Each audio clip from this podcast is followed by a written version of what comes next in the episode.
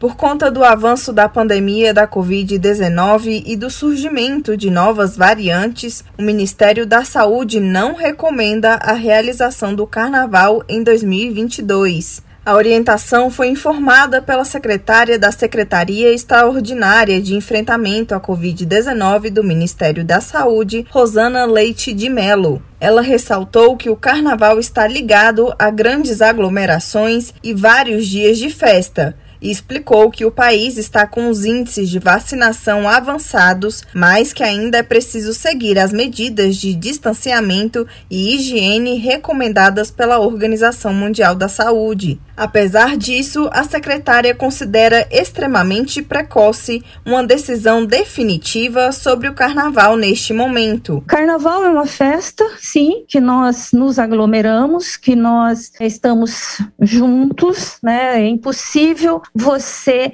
não ficar aglomerado nessas festas e nós sabemos que mesmo o indivíduo estando com seu esquema vacinal completo, né, até com dose de reforço, ele pode se contaminar se contaminar, não só a responsabilidade individual, mas a partir do momento que outros também estão, é um cenário extremamente propício para o surgimento de novas variantes e muitas vezes é um risco muito grande que poderá sofrer maiores escapes aos esquemas vacinais que nós temos na atualidade. De acordo com o balanço mais recente do Ministério da Saúde, divulgado nesta quinta-feira, o país país registrou 9.278 novos casos e 206 óbitos por Covid-19. O estado com a maior taxa de letalidade continua sendo o Rio de Janeiro, com 5,13%.